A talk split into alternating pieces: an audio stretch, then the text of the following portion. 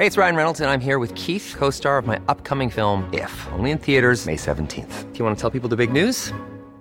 All right, I'll do. Sign up now and you'll get unlimited for $15 a month in six months of Paramount Plus Essential Plan on us. Mintmobile.com slash switch.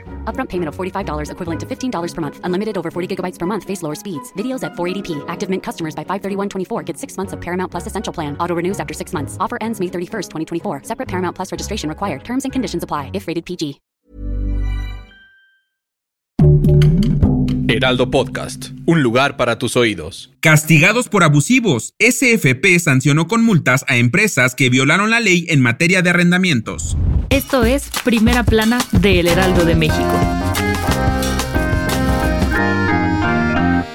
Durante cinco años, el gobierno federal ha sancionado con multas que rebasan los 3.961 millones de pesos a 933 proveedores y contratistas que violaron las reglas en materia de adquisiciones y arrendamientos, así como de obras públicas y servicios. La Secretaría de la Función Pública presentó un informe en donde detalla que 239 personas físicas y morales fueron sancionadas y 694 fueron multadas e inhabilitadas de sus servicios. Los casi 4 mil millones de pesos de multa rebasan el presupuesto que recibirá la Auditoría Superior de la Federación, con 3.111 millones de pesos, casi el mismo presupuesto del Tribunal Electoral del Poder Judicial de la Federación que solicitó para el próximo año. Alquino dijo que se pretende combatir la corrupción, la impunidad y la frivolidad que existe en la función pública. En casi cinco años, la SFP recibió más de 1.421 asuntos y se emitieron más de 1.429 resoluciones, lo que representa más de lo recibido, de las cuales 65.3% fueron sancionatorias. En el mismo periodo se resolvieron 347 medios de impugnación, de los cuales 72% corresponde a 250 resoluciones confirmadas por autoridades competentes. La SFP mencionó que el sistema de procedimiento administrativo de sanción a proveedores y contratistas cuenta con información de investigaciones y procedimientos administrativos de sanción que podrían iniciarse por irregularidades denunciadas. Lo más relevante rumbo a las elecciones de 2024.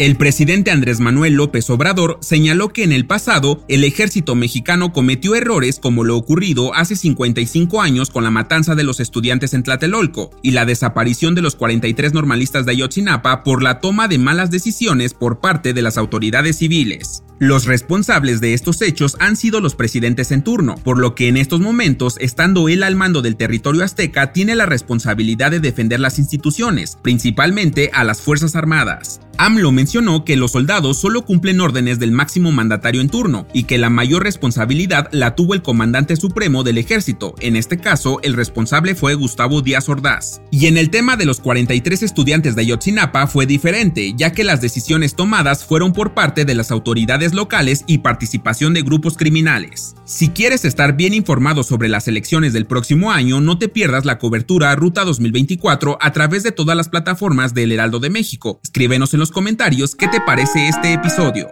En otras noticias, este martes, una jueza del Tribunal de Enjuiciamiento del Poder Judicial del Estado de México declaró culpable a Sergio N., acusado de maltrato animal por haber arrojado al perrito Scooby a un caso con manteca hirviendo. Este individuo fue vinculado a proceso y podría pasar seis años en la cárcel. En noticias internacionales, este martes se registró un tiroteo en un centro comercial de lujo en Bangkok, Tailandia. El tirador de tan solo 14 años mató a tres personas y dejó heridas a cuatro más. Elementos de la policía arrestaron al joven y lo interrogaron. Y en los espectáculos, les cayó la ley. La unidad de inteligencia financiera denunció a la cantante Gloria Trevi y a su esposo Armando Ismael Gómez ante la Fiscalía General de la República por su presunta responsabilidad en el delito de defraudación fiscal y lavado de dinero por alrededor de 1.693 millones 813 mil 477 pesos. El dato que cambiará tu día. El síndrome de Cotard es una enfermedad mental relacionada a la hipocondria. Las personas que lo padecen creen estar muertos ya que sienten que sus órganos internos han dejado de funcionar. En ocasiones perciben como si se estuvieran pudriendo a causa de alucinaciones en su cabeza. El asesino en serie Richard Chase padeció el síndrome de Cotard. Él aseguraba que sus arterias pulmonares habían sido robadas y que su corazón no latía. Comía animales crudos ya que pensaba que eso le ayudaba a él a mantenerse vivo. Esta patología es secundaria a trastornos de ánimo como depresiones o ansiedad. Yo soy Arturo Alarcón y nos escuchamos en la próxima. Esto fue Primera Plana, un podcast del Heraldo de México. Encuentra nuestra Primera Plana en el periódico impreso, página web y ahora en podcast. Síguenos en Instagram y TikTok como El Heraldo Podcast y en Facebook, Twitter y YouTube como El Heraldo de México. Hasta mañana.